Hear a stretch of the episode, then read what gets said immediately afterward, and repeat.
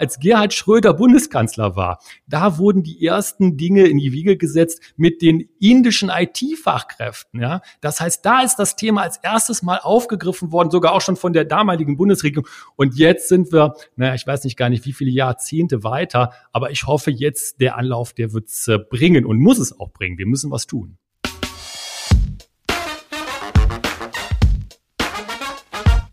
Die Snackbar der Podcast rund um Arbeit, Leadership, People and Culture. Herzlich willkommen in der Snackbar. Ich bin Kim und an meiner Seite ist äh, wie so meist Tobias. Schön, dass du da bist. Ja, ich freue mich auch hier zu sein. Frisch aus Brüssel eingetrudelt heute. Ja, das stimmt. Wir sprechen über eine der möglichen Lösungen gegen die Arbeiterlosigkeit, ähm, von der unter anderem auch unser CEO Sebastian Detmers in seinem Buch geschrieben hat. Und zwar äh, die Arbeitsmigration. Ähm, genauer gesagt wollen wir in dieser Folge zum einen darüber sprechen, wie wir es schaffen, mehr qualifizierte Arbeitskräfte nach Deutschland zu bekommen, um eben hier unsere ähm, Wirtschaft und den Wohlstand zu sichern in der Zukunft. Darüber hinaus interessiert uns aber auch die gegensätzliche Perspektive, ähm, nämlich wie man Arbeitskräfte ins Ausland entsendet, ne? also Unternehmen in Deutschland. Dazu haben wir uns wie immer einen Experten eingeladen. Dr. Jan Tibor Lelle ist Fachanwalt für Arbeitsrecht und Partner bei der Buse-Kanzlei. Er gilt als einer der führenden Arbeitsrechtler auf der Arbeitgeberseite und er steht Rede und Antwort im Podcast von Arbeit und Arbeitsrecht. Herzlich willkommen, Jan. Schön, dass du da bist. Ganz herzlichen Dank für die Einladung. Ich freue mich.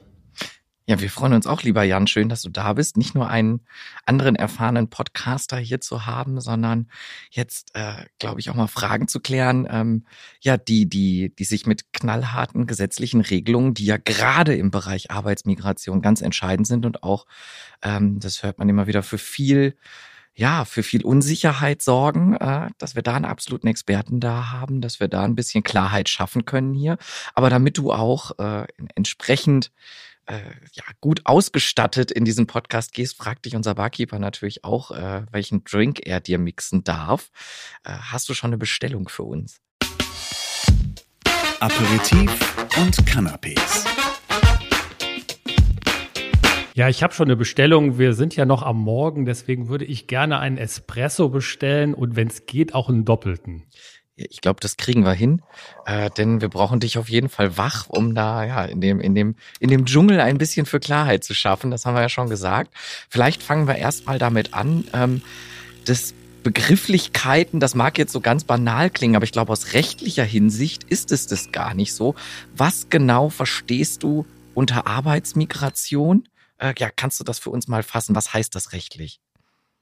Ich finde den Einstieg genau richtig. Die Begriffe sollte man klären. Ich will jetzt hier nicht zu sehr den Juristen raushängen lassen, aber das machen Juristen ja bekanntlich gerne. Erstmal klären, worüber reden wir denn?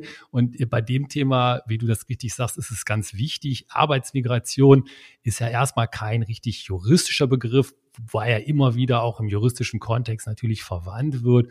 Man kann das aber vielleicht so mal äh, definieren, dass man sagt, da sind Menschen unterwegs von einem Land zum anderen Migration und da geht es dann vor allen Dingen oder fast ausschließlich oder zumindest im Vordergrund um die Aufnahme von einer Erwerbstätigkeit, also ein Job am Zielort. Die Menschen setzen sich also in Bewegung, um irgendwo hinzugelangen, so ganz generell gesagt, und da Arbeit zu finden oder Arbeit aufzunehmen. Das ist so der ganz grobe Rahmen. Mhm. Und das muss man aber auch rechtlich oder kann das rechtlich unterscheiden vom Thema, was ja häufig in der Debatte vermischt wird vom Thema Flucht und äh, ja, äh, Schutzsuche, richtig? Ja, absolut richtig. Das ist eine ganz wichtige Unterscheidung. Die ist natürlich unter humanitären Gesichtspunkten extrem wichtig, weil Menschen, Geflüchtete, die sind ja unfreiwillig im wahrsten Sinne des Wortes unterwegs. Das sind äh, tragische Fälle, tragische Schicksale. Das kann bei Arbeitsmigration auch der Fall sein. Aber da ist doch ein großer Bereich, wo man diesen tragischen menschlichen, humanitären Hintergrund bei der Arbeitsmigration, glaube ich, ausklammern kann. Und absolut richtig, das muss man unterscheiden. Es gibt Überlappungen, ja, aber erstmal sind das zwei ganz verschiedene Paar Schuhe. Hm. Und wenn wir jetzt noch mal ganz kurz äh, auf das Thema Mitarbeiterentsendung zu sprechen kommen, wie lässt sich das definieren? Mitarbeiterentsendung, da wäre so jetzt mein Ansatz. Da kann man sagen, das ist schon eher ein juristischer Fachbegriff, fast schon, ja, weil Mitarbeiterentsendung, das sind ja ganz bestimmte Konstellationen. Und wenn man es mal so schaut aus der Abteilungs-, Personalabteilungssicht, dann würde man immer sagen, Mitarbeiterentsendung, da wird eine Kollegin, ein Kollege aus einem Unternehmen in einem Land in ein anderes Land entsandt. Und das ist äh, auch dann vertraglich in den allermeisten Fällen geregelt häufig auch äh, zeitlich abgezirkelt, ein, zwei Jahre. Das ist also ganz konkret, meistens auch auf einen Job, auf eine ganz bestimmte Tätigkeit bezogen. Fast schon kann man sagen, so ein Fachbegriff aus der Personalerwelt. Mhm. Bevor wir zwei uns jetzt konkrete Tipps äh, zu dem Thema bei dir abholen, denn Stepstone hat ja auch ein paar Offices, unter anderem in Kapstadt oder auch in den Vereinigten Staaten, da kann man schon mal hinschielen. Wollen wir uns jetzt aber nochmal genau dem, dem Einstiegsthema Arbeitsmigration widmen. Das ist ja eins, das momentan, und das finden wir natürlich gut und richtig so, weil wir brauchen Zuwanderung, das hast du ja Kim am Anfang gesagt, ähm, das ja ganz oben auf der Agenda steht und zwar auch bei unseren lieben Politikern. So hat äh, der Bundeskanzler erst kürzlich gesagt im März, ähm, dass wir in Deutschland das modernste Fachkräfteeinwanderungsgesetz, das ist schon dann schon als Begriff äh, schon schon wunderbar und da würde ich jetzt mal fragen, ob das schon so modern ist. Aber ähm, naja, jedenfalls will er das modernste Gesetz der Euro Europäischen Union haben und eins, das sich im weltweiten Vergleich sagt, das sehen kann und ganz vorne steht. Und er sagt weiter, das betrachtet er als weiteren Schritt zur Modernisierung Deutschlands, einen Schritt wirtschaftliches Wachstum auch für die Zukunft zu gewährleisten und so weiter und so fort. Ähm, wir können, haben ihn, glaube ich, alle im Ohr. Ähm, dem Kern können wir da aber zustimmen. Auch ähm, die Bundesinnenministerin sagt, Ziel muss sein, dass Fachkräfte schnell nach Deutschland kommen und durchstarten können. Ich glaube, auch dem können wir uns äh, anschließen, genauso wie bürokratische Hürden aus dem Weg zu räumen. So, und jetzt die Frage aber an dich wo stehen wir denn da? Wie weit sind wir denn auf dem Weg? Es ist ja so, unsere Regierung hat das Thema aufgenommen. Es stand ja auch schon im Koalitionsvertrag drin und in dem Sinne äh, ist die Regierung auch dabei geblieben, hat was getan. Es gibt das Fachkräfteeinwanderungsgesetz, das ist im Moment ja noch im Gesetzgebungsverfahren. Aber das ist in der Tat ein großer neuer Punkt, ein Paradigmenwechsel wird das ja auch manchmal genannt. Es wird sich äh, viel ändern, es muss sich ja auch viel ändern. Und ähm, wenn man das so ein bisschen vielleicht noch einen Schritt zurücknimmt, ist ja der Fachkräftemangel so eins der großen Felder, wo wir unbedingt was tun müssen bei uns in Deutschland im Arbeitsleben. Es gibt ja diese, manchmal sagt man es, diese, diese dunkle Triade der Arbeitswelt. Da ist ja einmal der demografische Wandel, dann ist es die Digitalisierung oder manchmal auch die verschlafene Digitalisierung und dann ist es der Fachkräftemangel. Das heißt also, das ist eins der unglaublich wichtigen Zukunftsthemen. Ich glaube, unsere Regierung hat hier einen guten Job bisher gemacht. Die haben was getan. Das Fachkräfteeinwanderungsgesetz orientiert sich ja an natürlich den internationalen Standards, weil eins muss man ja sehen, wir jetzt als Deutschland, wir machen ja hier Konkurrenz, jetzt in Anführungszeichen, klassischen Einwanderungsländern, also Länder, die seit Jahrhunderten, kann man ja wirklich so sagen, Jahrhunderten wissen, wie Einwanderung geht. Nicht? Also jetzt USA, das weiß ja jeder, aber auch Länder eben wie Australien, äh, und äh, Kanada, das sind einfach Länder, die haben da ähm, eine ganz andere Rahmenregelung bisher auch immer schon gehabt. Über Jahre war ja auch die Diskussion, gerade Kanada wurde immer als Beispiel ja genannt, äh, dass das so ein Vorbild ist. Und es ist auch meiner Meinung nach in dem Sinne ein Vorbild, wenn man sich da mal äh, in Kanada ein bisschen umschaut, dann sieht man, dass das meiner Meinung nach gut gelungen ist. Also da kann man schon hinschielen. Und deswegen glaube ich auch, hat da unsere Bundesregierung die richtigen, in Anführungszeichen, Vorbilder rausgeholt. Und jetzt wird es eben darauf ankommen, jetzt kommt ja der Praxistest, weil alle schönen Gesetze sind, ich sag's mal ein bisschen flapsig, erstmal ja nur schwarze Tinte auf weißem Papier. Das muss auch umgesetzt werden. Und insgesamt, und da will ich so ein kleines bisschen Wermut tropfen oder ein kleines bisschen Wasser in den Wein gießen, das Thema als solches, das ist ja seit Jahrzehnten bekannt, seit Jahrzehnten bekannt. Ich kann mich noch erinnern, ohne jetzt hier das ein bisschen komisch klingen äh, lassen zu wollen, aber als Gerhard Schröder Bundeskanzler war, da wurden die ersten Dinge in die Wiege gesetzt mit den indischen IT-Fachkräften. Ja, das heißt, da ist das Thema als erstes Mal aufgegriffen worden, sogar auch schon von der damaligen Bundesregierung. Und jetzt sind wir, naja, ich weiß nicht gar nicht, wie viele Jahrzehnte weiter, aber ich hoffe jetzt, der Anlauf, der wird's äh, bringen und muss es auch bringen. Wir müssen was tun. Mhm kannst du vielleicht, du bist ja der Experte, ich nehme mal an, du kennst den, du kennst den Text. Ähm, was würdest du sagen? Du hast die Vorbilder schon angesprochen, an denen man sich orientiert. Kannst du uns ganz kurz ähm, einen Einblick geben? Was steht da drin? Was ändert sich konkret oder was möchtest du hervorheben? Ja, es ist ähm, ein umfangreiches äh, Gesetzeswerk, äh, wie man sich äh, vorstellen kann. Aber ich würde gerne so ein paar Dinge tatsächlich mal rausgreifen. Also die ganz großen und wesentlichen Neuerungen sind zum Beispiel, es wird geben einen sogenannten einheitlichen Fachkräftebegriff. Das heißt also diese manchmal etwas künstlich, vor allen Dingen aus ausländischer Sicht oder aus Sicht anderer Staaten etwas künstliche Unterscheidung, die wir hier in Deutschland haben mit Hochschulabsolventen, qualifizierte Berufsausbildung. Das wird jetzt zusammengefasst, das also Stichwort Vereinfachung nicht und Beschleunigung auch von Prozessen. Dann wird es äh, einen Verzicht auf so eine sogenannte Vorrangprüfung geben mhm. bei Qualifikation und Arbeitsvertrag. Da musste vorher immer jetzt nur eine Prüfung durchgeführt werden. Das fällt dann weg. Auch wieder Stichwort Entbürokratisierung, Vereinfachung. Äh, und dann wird es auch, halte ich auch für eine sehr, sehr gute Sache, Fachkräfte mit qualifizierter Berufsausbildung Ausbildung. Die werden für eine befristete Zeit ähm, nach Deutschland kommen können, um Arbeitsplätze, Arbeit zu suchen. Da müssen nur, in Anführungszeichen, nur Sprachkenntnisse erforderlich sein oder Sprachkenntnisse vorhanden sein und Lebensunterhaltssicherung. Das heißt, die Leute müssen wissen, wovon sie leben können.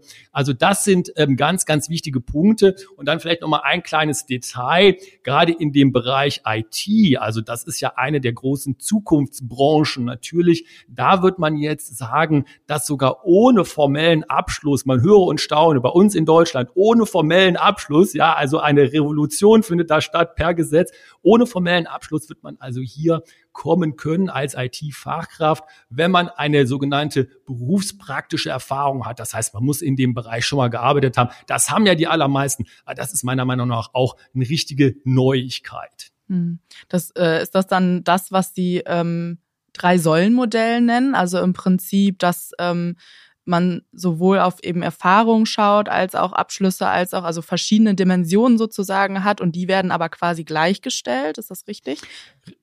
Ja, richtig. Das ist der Punkt. Und das ist ja auch ganz viele Jahre aus meiner Sicht auch echt zu Recht die Kritik gewesen an unserem System, was wir hier äh, bisher aktuell ja noch haben. Wir sind ja noch in der Reform drin und dass man hier einfach auch schauen muss auf andere Länder, gerade eben auf diese in Anführungszeichen Konkurrenz, ja, die wir da ja haben in dem internationalen Bereich, die anderen äh, klassischen Einwanderungsländer, die da eben ganz unterschiedlich und auch ganz ja, ich will mich sagen, jetzt ohne einen Standard rangehen, das ist ja nicht richtig. Die haben ja auch einen Standard, der ist nur nicht so von Formalien geprägt. Und das ist schon, denke ich, eine ganz, ganz wichtige Voraussetzung, auch eine ganz, ganz wichtige Neuerung. Und ganz ehrlich, für uns jetzt, wenn man so zurückblickt, ist das also ein Systemwechsel, will ich nicht sagen, aber eben doch schon tiefer, tiefer Einschnitt, ja. Hm.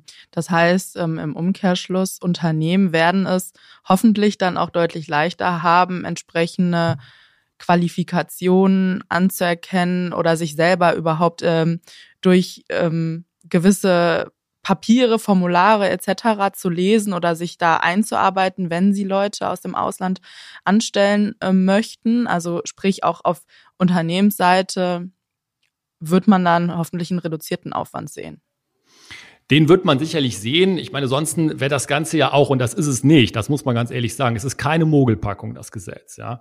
Weil sonst wäre es ja eine Mogelpackung, ne? wenn ich einfach sage, ja, ja, ich habe das alles vereinfacht, nicht? und hinterher stellt sich eben raus, es ist doch nicht so oder nur ganz bisschen. Da, denke ich, hat unsere Regierung schon die Zeichen der Zeit erkannt und was getan. Das heißt, es wird Vereinfachungen geben. Die Frage ist eben, reicht das? Und vor allen Dingen reicht es eben in der praktischen Umsetzung.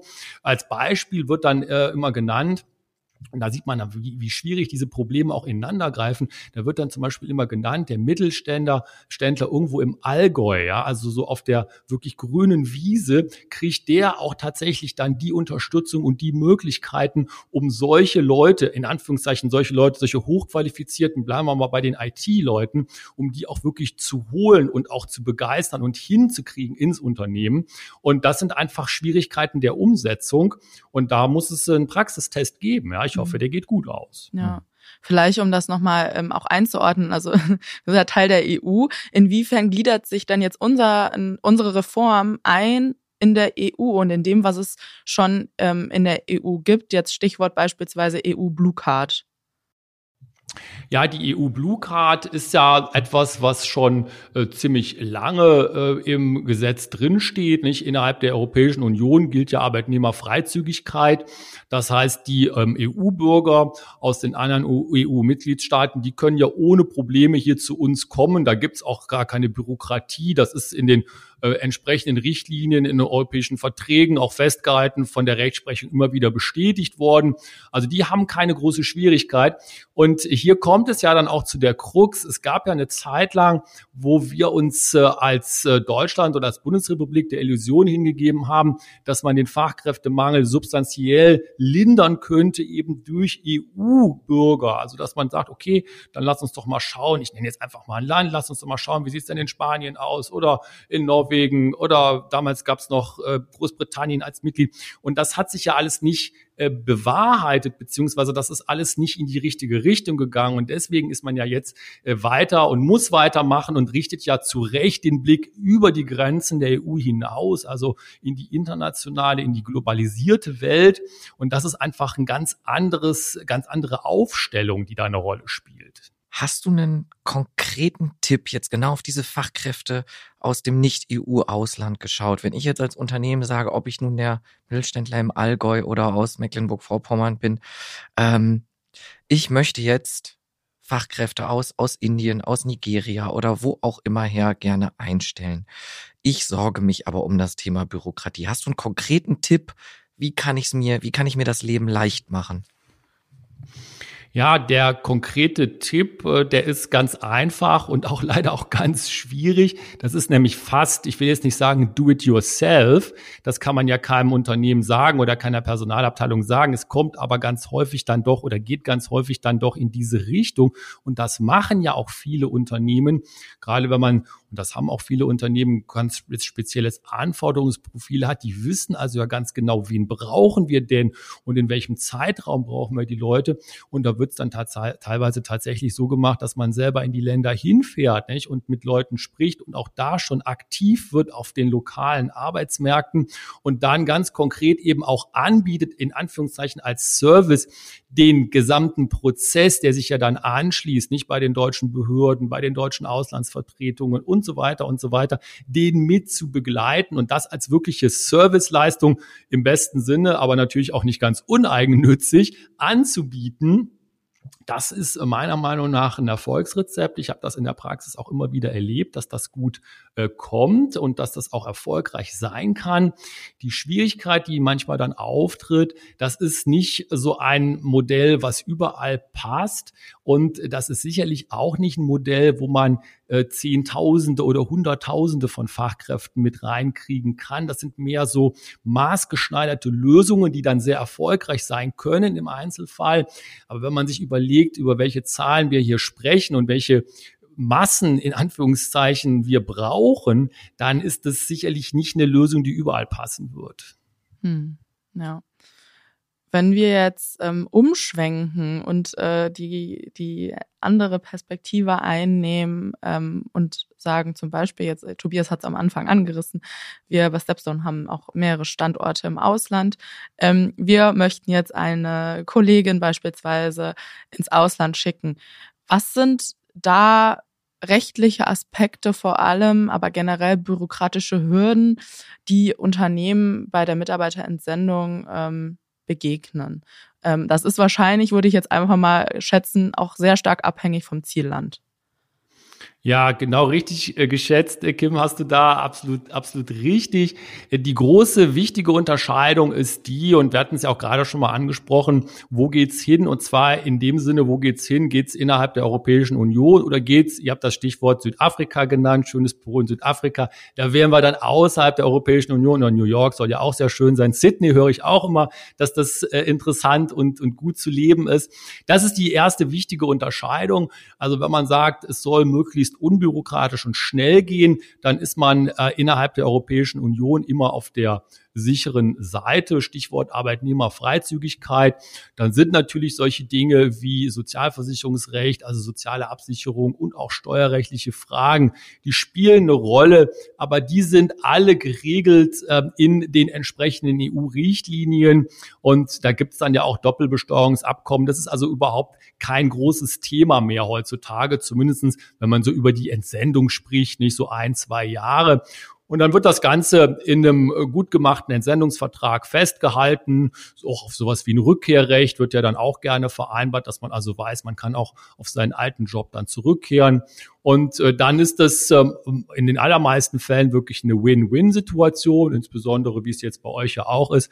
Wenn man in der internationalen Organisation arbeitet, dann ist das ja auch gar nicht mal so äh, wenig gewünscht teilweise. Und dann wird ja auch teilweise als Karrierestep richtig eingeplant und ins außereuropäische Ausland, also außerhalb der Europäischen Union, da ist es dann ein bisschen was anderes. Ja, da kommen im Grunde genommen dieselben Fragen wieder auf. Es ist dann nur ein bisschen komplizierter. Nicht? Also zum Beispiel in den USA ist es so, das wird manchmal unterschätzt, eigenartigerweise, vielleicht auch, weil wir da alle zu viele Filme gesehen haben. Dann denkt man, Menschenskinders, da kann jeder kommen und dann ist man äh, heute Tellerwäscher und morgen Millionär und dann hat es alles gut geklappt. Aber das ist ja da auch relativ kompliziert. Das heißt also, da muss man sich dann entsprechend Aufenthaltstitel und sowas besorgen und auch die sozialversicherungsrechtlichen und steuerrechtlichen Punkte spielen da eine Rolle. Ist aber machbar und wird ja auch getan. Und übrigens auch da gibt es ja viele Unternehmen, die das als Service anbieten, dann Mitarbeiter eben begleiten, nicht? wo das ja professionell organisiert wird, wo gesagt wird, ab einer bestimmten Karrierestufe gehst du, ich sage als Beispiel, in unser Office nach New York oder nach Sydney oder nach Johannesburg, wo auch immer das sein mag. Und dann helfen wir dir natürlich dabei. Und zwar nicht nur jetzt bei den rechtlichen Aspekten, also Steuerrecht, Sozialversicherungsrecht, sondern vielleicht auch sowas wie bei einer Wohnungssuche und dergleichen. Also da gibt es schon viele Dinge. Man kann das auch selber machen, ist dann allerdings komplizierter. Der einfache Weg ist innerhalb der Europäischen Union und das kann ja auch gut sein. Mhm. Jetzt trotzdem nochmal außerhalb der EU ähm, gedacht. Wenn ich jetzt vorhab, ähm, jemanden außerhalb der EU zu entsenden, was würdest du sagen, sind die wichtigsten Fragen, die ich mir als Arbeitgeber als erstes stellen sollte? Ja, ich müsste mir als erstes, äh, die erste wichtige Frage ist ja immer, dass ich die Leute auch wirklich ähm, in Anführungszeichen überzeugt habe. Nicht? Das ist ja ganz wichtig auch von der Motivation her. Ich glaube, das spielt heute nicht mehr so eine Rolle, weil das viele eben machen. Früher war das übrigens anders. Nicht? Da wurde das dann vielleicht auch ein bisschen zurückhaltender gesehen. Aber das kann man, denke ich, unterstellen. Und dann würde man das ja auch in einem Vertrag gut festhalten, im sogenannten Entsendevertrag. Und dann muss man eben tatsächlich klären, und weil sonst drohen da auch Nachteile für die Mitarbeiter Mitarbeiterin oder den Mitarbeiter, der das macht. Die sozialversicherungsrechtlichen und steuerrechtlichen Fragen müssen äh, geklärt werden. Sozialversicherungsrechtlich ist regelmäßig zu klären, dass die Kollegin oder der Kollege ja regelmäßig im deutschen Sozialversicherungssystem verbleiben will, will ja nicht da raus nicht, und sagen, ich gehe jetzt für ein oder zwei Jahre irgendwo anders hin und dann fange ich sozusagen von neuem an. Das heißt, das muss man vorher abklären, wie das möglich ist. Das geht auch. Und der zweite wichtige Aspekt, wir alle müssen Steuern zahlen. Auch da soll es natürlich nicht so sein, dass eine Auslandsentsendung zum steuerrechtlichen äh, Problemfall wird im äh, Nachhinein. Und auch das muss vorher abgeklärt werden, wie da die Doppelbesteuerungsabkommen laufen, dass man also nicht zweimal die Steuern bezahlen muss, so ein bisschen untechnisch gesprochen. Das sind alles Dinge, die müssen vorab geklärt werden und die werden auch meiner Erfahrung nach von gut organisierten HR-Bereichen natürlich vorher geklärt. Das sind ja auch Fragen, die vorab gestellt werden nicht? Wenn die Leute sich ein bisschen informieren, sagen, na ja, ich interessiere mich dafür, in dem Office in so und so mal zu arbeiten, dann sind ja äh, Menschen, die sich ein bisschen informiert haben, kommen vielleicht ja selber auf die Frage, sagen, wie ist denn das steuerlich, nicht? Hat das irgendwie einen Nachteil für mich oder wie ist es denn sozialversicherungsrechtlich? Hat das irgendeinen Nachteil für mich? Deswegen kommen die Fragen immer, aber die Fragen sind auch zurechtgestellt aus meiner Sicht. Hm. Ähm, und wenn, also das ist ja jetzt erstmal gut zu hören, dass die, die meisten Unternehmen das gut machen und gut organisieren. Ich meine, da gibt's ja auch ähm, Agenturen, Dienstleister für, ne, die da entsprechend unterstützen. Äh, wir wollen hier ja aber auch immer so eine positive Fehlerkultur äh, fördern. Welche Fehler beobachtest du bei Unternehmen, die häufig trotzdem gemacht werden bei der Entsendung? Real Talk Ja, und äh, jetzt widerspreche ich mir hoffentlich nicht allzu sehr, wenn ich sage, was ein wirklich äh, relativ häufig auftretender Fehler ist.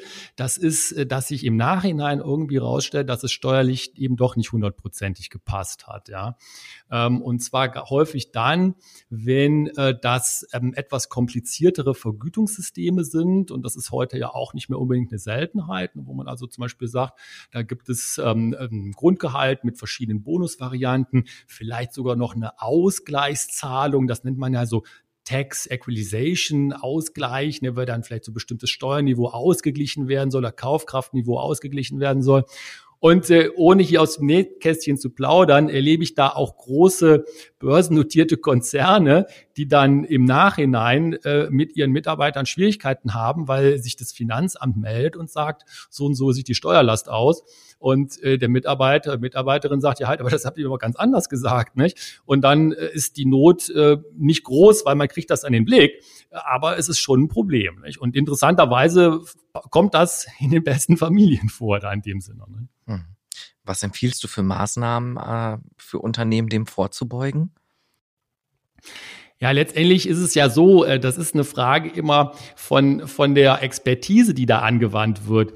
Ich habe manchmal das Gefühl, jetzt bin ich aber ganz zurückhaltend, ja, dass manchmal da auch ähm, in den entsprechenden Abteilungen vielleicht ein bisschen die Probleme unterschätzt werden. Ich würde mich bei sowas immer auch dann verlassen, ist aber auch natürlich ein Kostenpunkt. Da gibt es große internationale Beratungsunternehmen, die sowas machen, nicht? Und die machen das so häufig und so oft, äh, und stehen dann auch ja zur Verfügung, wenn was falsch läuft. Äh, da kann man sich dann schon absichern. Ne? Aber letztendlich ist es ja eine Frage der, der Expertise in dem Bereich und dass die richtig angewandt wird. Beobachtest du, ich weiß nicht, gibt es das überhaupt bei dem, bei dem Thema jetzt, aber gibt es im Rahmen der Mitarbeiterentsendung irgendwelche aktuellen Trends oder Entwicklungen, ähm, die du beobachtest? Heiß, heiß und kultig. Ja, es gibt äh, in dem Sinne, finde ich, einen ganz interessanten Trend, weil Mitarbeiterentsendung ist ja ein uraltes Personaler-Thema. Das ist gibt es schon Jahre und Jahrzehnte.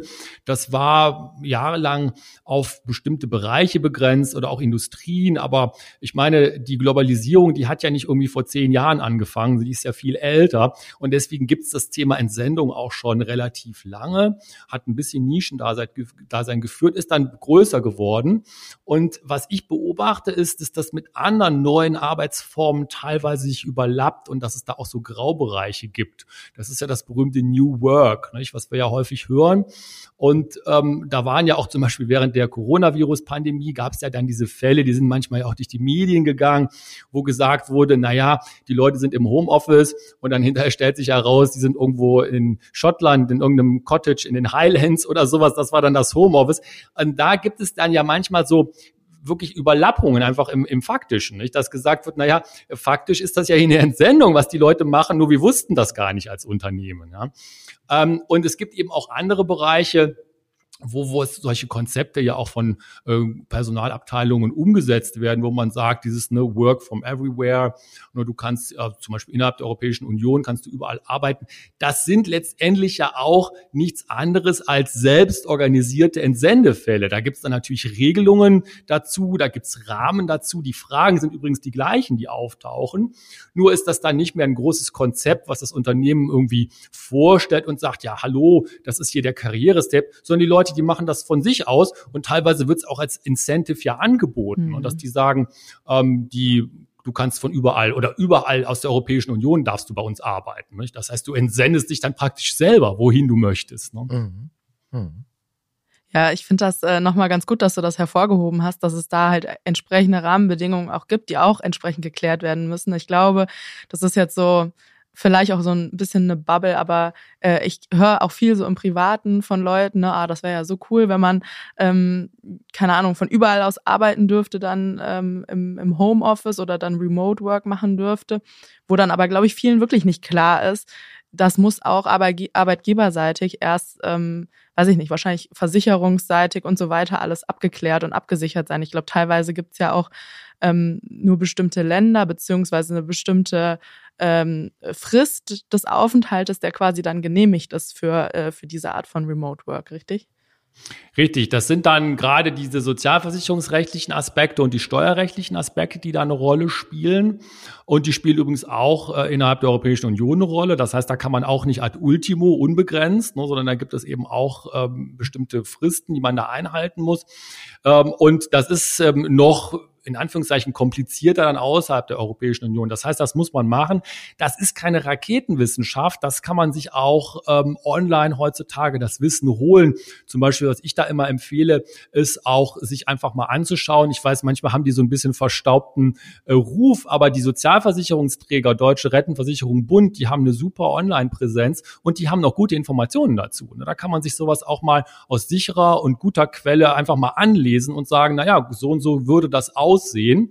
Und dann hat man auch einen guten, denke ich, Überblick und kann das ein bisschen matchen mit den eigenen Vorstellungen. Passt das denn so?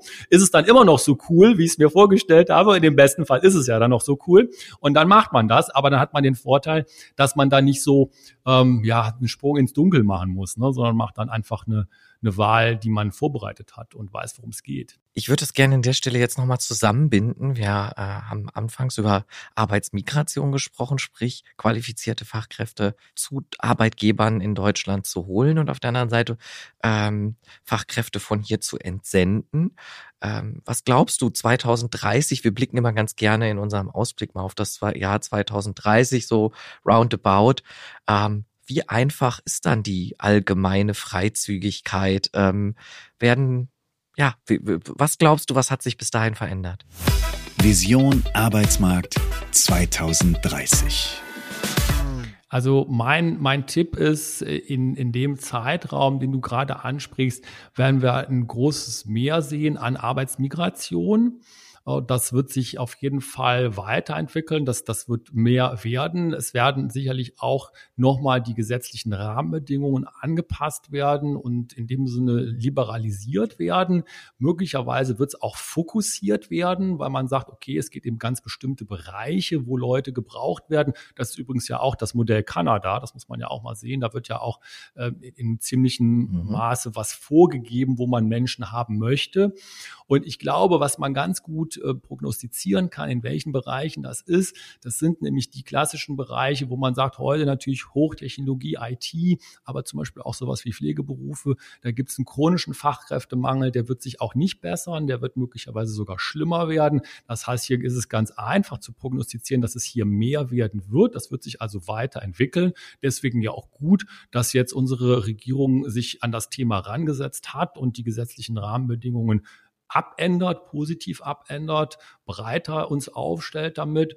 Und ich würde äh, mir auch denken, dass gerade jetzt die technologische Entwicklung, und da stehen wir ja möglicherweise auch erst wieder am Anfang von einem ganz großen neuen Sprung, Stichwort sowas wie künstliche Intelligenz oder andere Dinge, die da eine Rolle spielen, dass das vielleicht aber sogar einen gewissen gegenläufigen Trend auslöst, dass man sagt, vielleicht müssen die Leute gar nicht mehr unbedingt dahin kommen, sondern vielleicht kommen die Jobs zu den Menschen. Das wäre ja auch nicht schlecht. Und vielleicht macht die Technik das möglich. Mhm.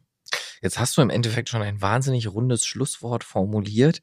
Nichtsdestotrotz ist es in einer Bar ja und so auch in der Snackbar üblich, äh, dass es eine letzte Runde gibt. Gibt es etwas, was du abschließend unseren Zuhörerinnen und Zuhörern noch gerne mit auf den Weg geben möchtest? Letzte Runde. Ich würde gern nochmal sagen, dass man sich nicht, gerade wenn man jetzt so im Personalbereich ist, aber auch als Mitarbeiterin, Mitarbeiter in einem Unternehmen sich mit dem Thema beschäftigen, sich bitte nicht abschrecken lassen soll von den ähm, Gesetzen, die man, wenn man die so liest, dann sind die ja im schlimmsten Fall, im besten Fall einschläfernd und teilweise wirklich sehr, sehr schwer verständlich. Ich würde gerne nochmal dafür werben und das ist, finde ich, auch etwas, was jetzt im Moment unsere Regierung äh, sich auf die Fahnen geschrieben hat und das auch macht. Man versucht, die Dinge zu erklären. Es gibt super Informationen, die auch online verfügbar sind und da sollte man sich drauf äh, mal stürzen, in Anführungszeichen, und schauen, was man da selber zusammenstellen kann. Also sich von dem Thema nicht abschrecken lassen. Das Ganze ist ein Zukunftsthema. Ich glaube, es ist total wichtig, dass wir dem auch einen positiven Spin geben und das auch als Zukunftsthema in einem positiven Sinne begreifen. Und das ist nicht schön geredet, sondern ich glaube, das Thema hat Potenzial. Man muss es natürlich gestalten. Und das tun meiner Meinung nach immer am besten diejenigen, die sich vorher informiert haben, wissen, worüber sie sprechen. Und dann wird das auch klappen. Ja, und wo die Informationen äh, dann mal nicht ausreichen, gibt es ja auch äh, freundliche und hilfsbereite Arbeitsrechtler, die gerne zur Verfügung stehen, wie zum Beispiel dich, Jan. Ähm, vielen lieben Dank, dass du hier warst. An unsere Zuhörerinnen und Zuhörer noch eine kleine Hörempfehlung. Wer sich intensiver mit dem Thema befassen möchte, in Folge 37 haben wir zum Thema internationaler Rekrutierung, also aus Personalsicht, äh, was sind da Do's and Don'ts auseinandergesetzt und relativ am Anfang eine Frühfolge Folge der Snackbar. Äh, da haben wir in Folge 21 zum Thema interkulturelle Kompetenz gesprochen. Auch etwas, was gar nicht ähm, so schlecht ist, sich drauf zu schaffen, wenn man mit internationalen Fachkräften arbeiten möchte. Und sonst bleibt mir zum Ende noch zu sagen, wem die Folge gefallen hat, gerne teilen, gerne abonnieren, die üblichen sozialen Funktionen. Das sorgt nämlich nur dafür, dass auch andere diesen Podcast sehen und angezeigt bekommen. Äh, über eine Bewertung freuen wir uns auch, natürlich besonders, wenn das fünf Sternchen sind. Vielen lieben Dank fürs Zuhören und den allerherzlichsten Dank nochmal an dich, Jan, dass du da warst, für die ganzen Insights, die du uns mitgegeben hast. Danke. Dankeschön auch. Hat super Spaß gemacht. Vielen Dank. Vielen Dank dir.